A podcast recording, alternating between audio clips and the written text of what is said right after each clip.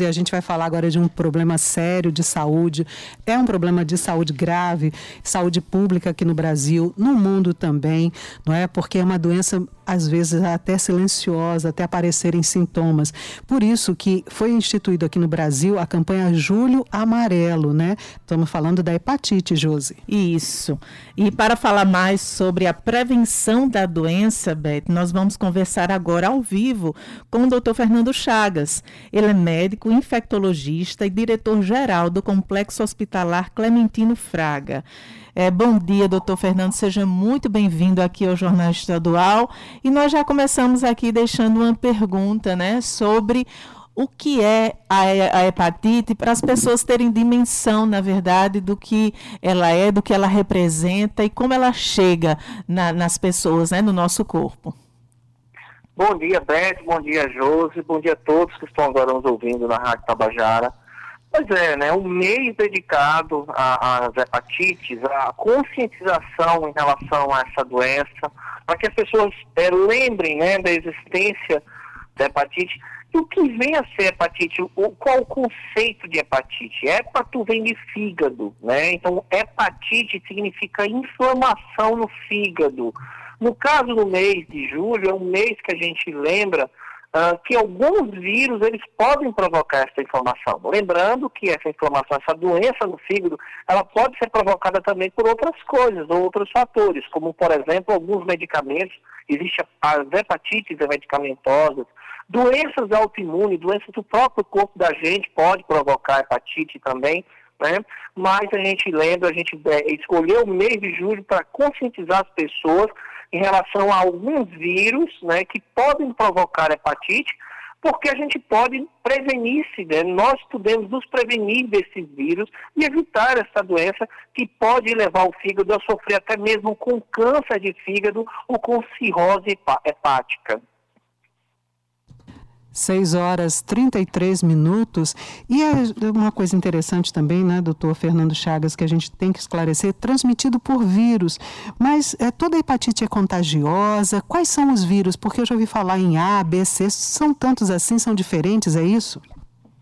É verdade. É porque é o seguinte, as letras elas foram sendo dadas aos nomes dos vírus conforme eles foram sendo descobertos.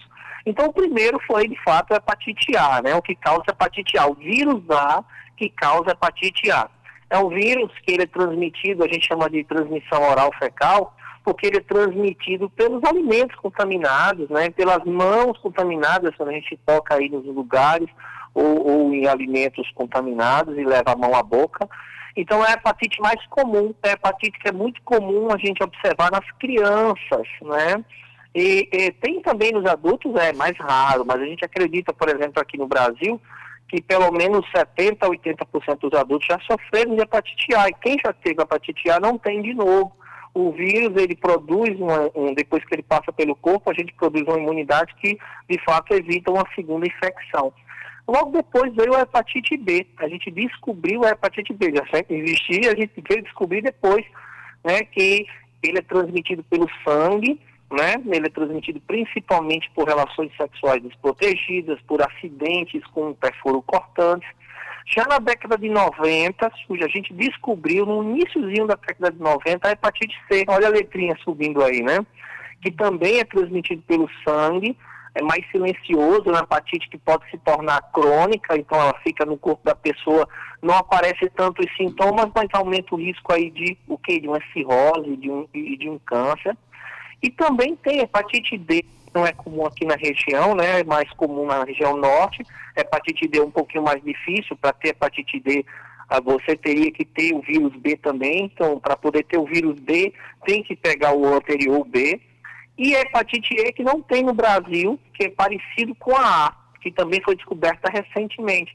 Então tem essas letrinhas, né, A, B, C, D, E, que, se, que acabam causando a, a, hepatite A, B, C, daí por aí vai, e que a gente sempre é, é, se, se, cuida em relação às, às três primeiras, a ABC, é as que de fato é, a gente pode encontrar aqui na região e que de fato a gente precisa se prevenir.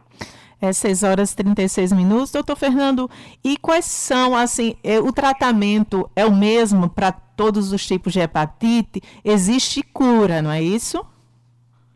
É, a hepatite A, aquela que se transmite pelo alimento, né, que é mais comum nas crianças, uh, elas são geralmente uma hepatite autolimitada. O que significa isso? A pessoa pega, ela lembra, inclusive, um, um, no início, uma doença febril normal, dessas que a gente vê é, é, com dor de cabeça, com febre, com dor no corpo, a criança fica com moleza. Algumas podem até ficar amarelinha com icterícia, mas não é tão comum e depois evolui para a cura. Quando pega em adulto é que é complicado, né? Hepatite A em adulto, de fato, pode ser uma doença grave, né? Pode deixar o adulto bem amarelo, com icterícia, os olhos amarelos, a pele amarela, até mesmo evoluir para um, um, uma hepatite fulminante.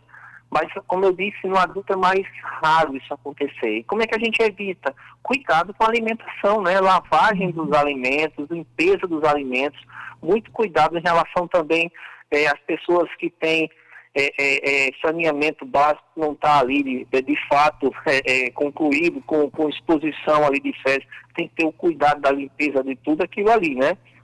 A hepatite T é mais, pode aparecer sim como também uma doença viral, com dor de cabeça, com febre, com dor no corpo, mas é mais silencioso. Muitas vezes a pessoa descobre quando fica com icterícia, com aquela pele amarelada, olho amarelado, é transmitida principalmente pelo ato sexual desprotegido, pela agulha contaminada quando a pessoa se fura.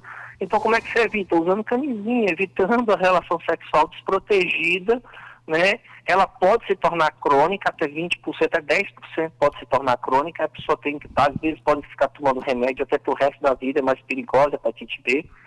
E a hepatite C que é o complicado, porque ela é silenciosa. Ela é extremamente silenciosa, dificilmente vai ter sintomas geralmente é por acidentes de agulha contaminada. Então a gente até pede as pessoas acima de 40 anos irem fazer o exame da hepatite C. A hepatite C em 90% se torna crônica, mas tem cura. Inclusive aqui no estado, o Hospital Clementino Fraga oferece o tratamento de graça e é um tratamento para uma doença que até cinco anos atrás não existia cura, né? E hoje nós temos a cura, em até 95% dos casos a gente consegue curar. E por ser silenciosa, a gente pensa, ah, não causa problema, mas não, pode causar câncer de fígado, pode causar cirrose, né? Então, quem for acima dos 40 anos de idade, que nunca fez teste, que já lá atrás se acidentou, se furou, ou recebeu, é, é, é, recebeu sangue aí antes da década de 90, busque esse exame, busque o, o, o, exame da hepatite C, tem um postinho de saúde do lado da sua casa, se der positivo, a gente trata, a gente consegue curar.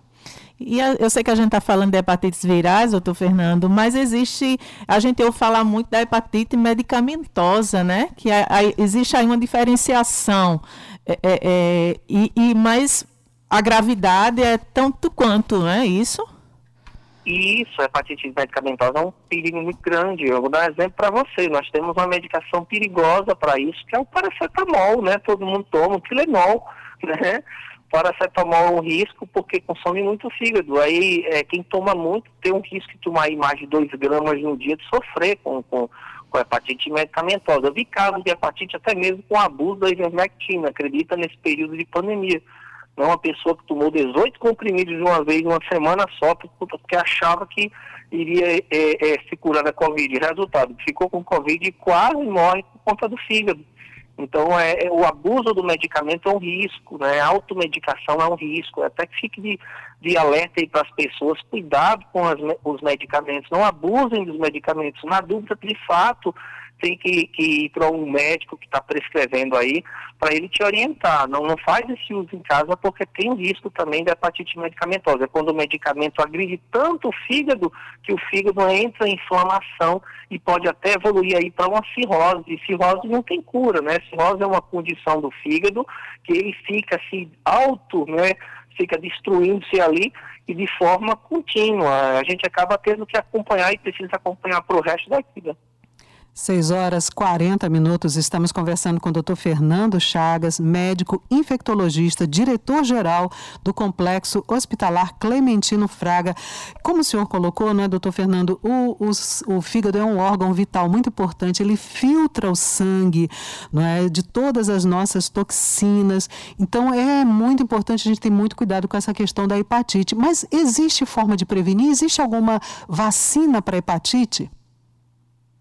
Pois é, o fígado é importante, é veja só, é um, é, um, é um órgão que tem mais de mil funções, né? Tão importante que alguns países, por exemplo, a Índia, é, os indianos, eles têm um carinho especial pelo fígado, dizendo até, ah, é um, é um órgão até do sentimento humano também, né?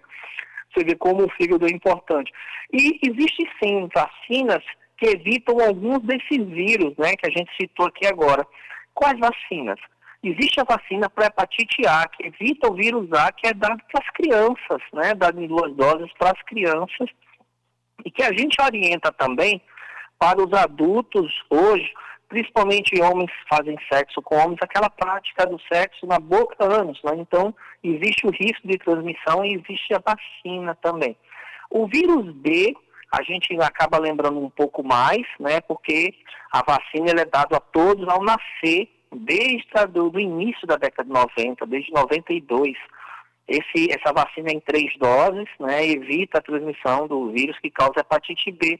Adultos também podem tomar. Quem nunca tomou a, a vacina da hepatite B pode procurar uma unidade básica de saúde e se orientar hum, a respeito. Né? Então, são duas vacinas estratégicas. Infelizmente, não existe para o vírus C nem para os outros, né? mas o A e o B existe e é importante as pessoas buscarem essas vacinas. Importantíssimo, 6 horas e 42 minutos, importantíssimo essas informações aí.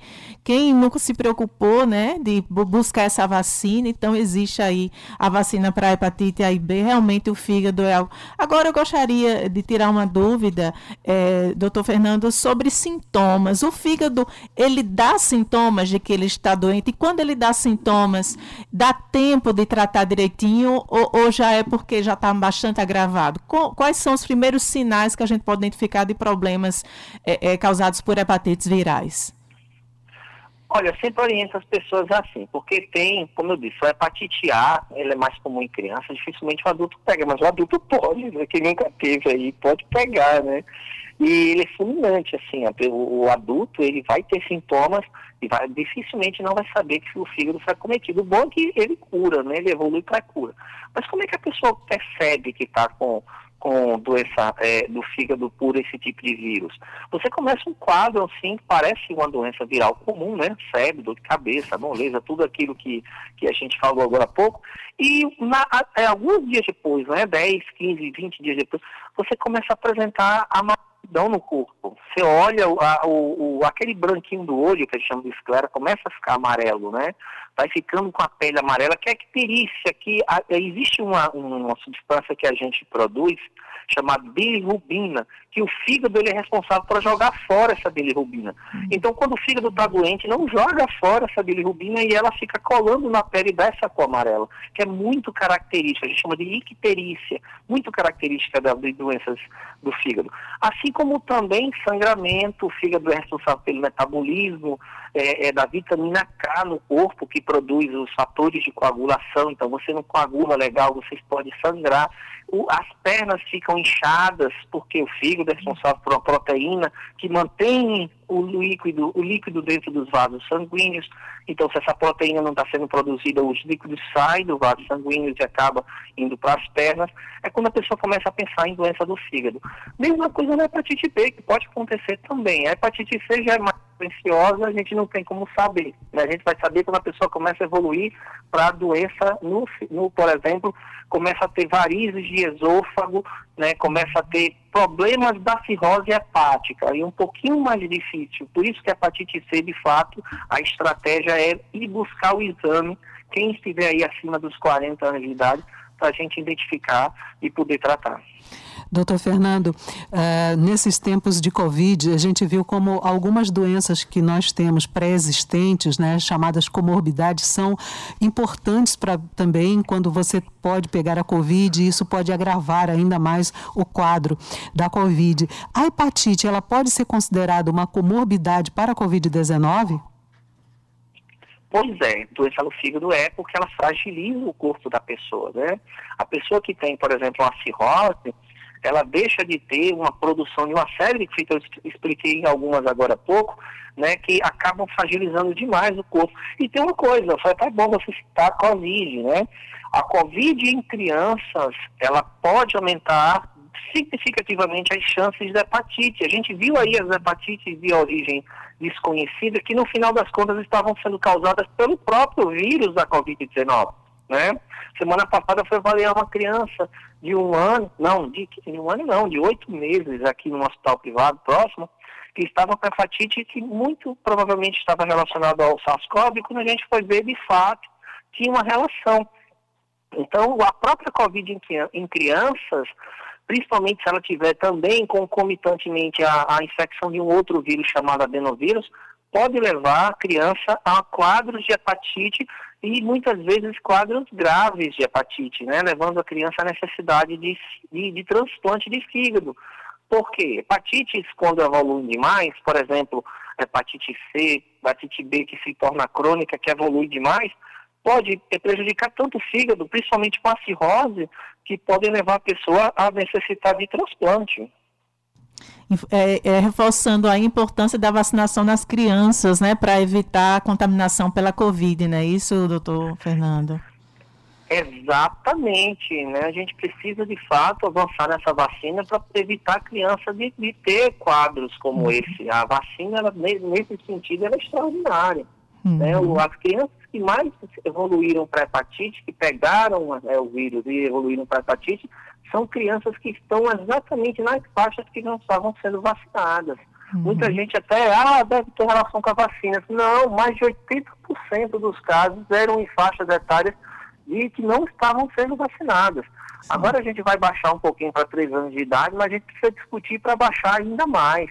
É, uhum. Enquanto essas vacinas se mostram seguras, muito seguras, então que se discuta para baixar até mesmo a partir dos seis meses, para a gente poder é, é, proteger nossas crianças dos, contra o SARS-CoV e contra as consequências do SARS-CoV, que dentre as quais pode ser também uma hepatite, e uma hepatite gravíssima, que é essa hepatite causada pela junção desse vírus com o vírus adenovírus, que é sim uma hepatite de uma gravidade absurda. Uhum. 6 horas e 48 minutos. Doutor Fernando, só para finalizar aqui a nossa entrevista, é, quais, o senhor falou que existem exames, né, que existem exames. Quais são os locais de referência que as pessoas podem buscar para o tratamento da hepatite? Quais seriam os exames mais específicos para detectar problemas no fígado? Como é que as pessoas podem fazer para buscar ajuda? Ai, que pergunta importante. Agradeço demais a oportunidade de poder respondê-la. o seguinte, é, é, eu oriento as pessoas né, a irem às unidades básicas de saúde e fazerem os exames. Nas unidades básicas existem esses exames, tá? Os exames para hepatite B, os exames para hepatite C. Todos, todos podem fazer isso. É importante demais, demais mesmo, né? Existe até um programa da OMS para acabar com essas hepatites até 2030, mas para que isso aconteça, as pessoas precisam testar. Quem tem sintomas que está ali com o corpinho amarelo, a, a, começa a aparecer, aparecer, essa icterícia, buscar né, a, uma unidade básica de saúde, se os sintomas estiverem de fato é, é, muito fortes, buscar as urgências, as unidades de pronto atendimento, que lá eles serão encaminhados para as referências. E quais são as referências de tratamento aqui no Estado? O Hospital Clementino Fraga e o Hospital Universitário Lauro Vanderlei, né? Então, na vigência de uma dessas, uma vigência de uma dessas hepatites, se precisar ficar um pouquinho mais grave, internado, vai ser na, no, no Hospital Universitário Lauro Vanderlei, e se precisar de tratamento para cura, para acompanhamento ambulatório, vai ser aqui no Hospital Clementino Fraga. São as duas referências que a gente faz o acompanhamento, o tratamento e dependendo aí da situação também, graças a Deus, o hepatite, por exemplo, como a AC, a gente consegue tratar para curar. 6 horas e 50 minutos. Muito obrigada, doutor Fernando Chagas, médico infectologista do Complexo Hospitalar Clementino Fraga, não é diretor-geral de lá. Muito obrigado por trazer tantas informações importantíssimas aqui para o Jornal Estadual, para os nossos ouvintes. Até uma próxima oportunidade. Ah, que agradeço demais. Sempre uma prestação de serviço a gente poder levar essas informações à população. Vocês sempre estão prestando um, um, um grande serviço aqui ao nosso povo. Fiquem todos com Deus, tenham todos uma ótima semana. Estamos aqui na luta. Qualquer coisa que precisar, estaremos sempre à disposição.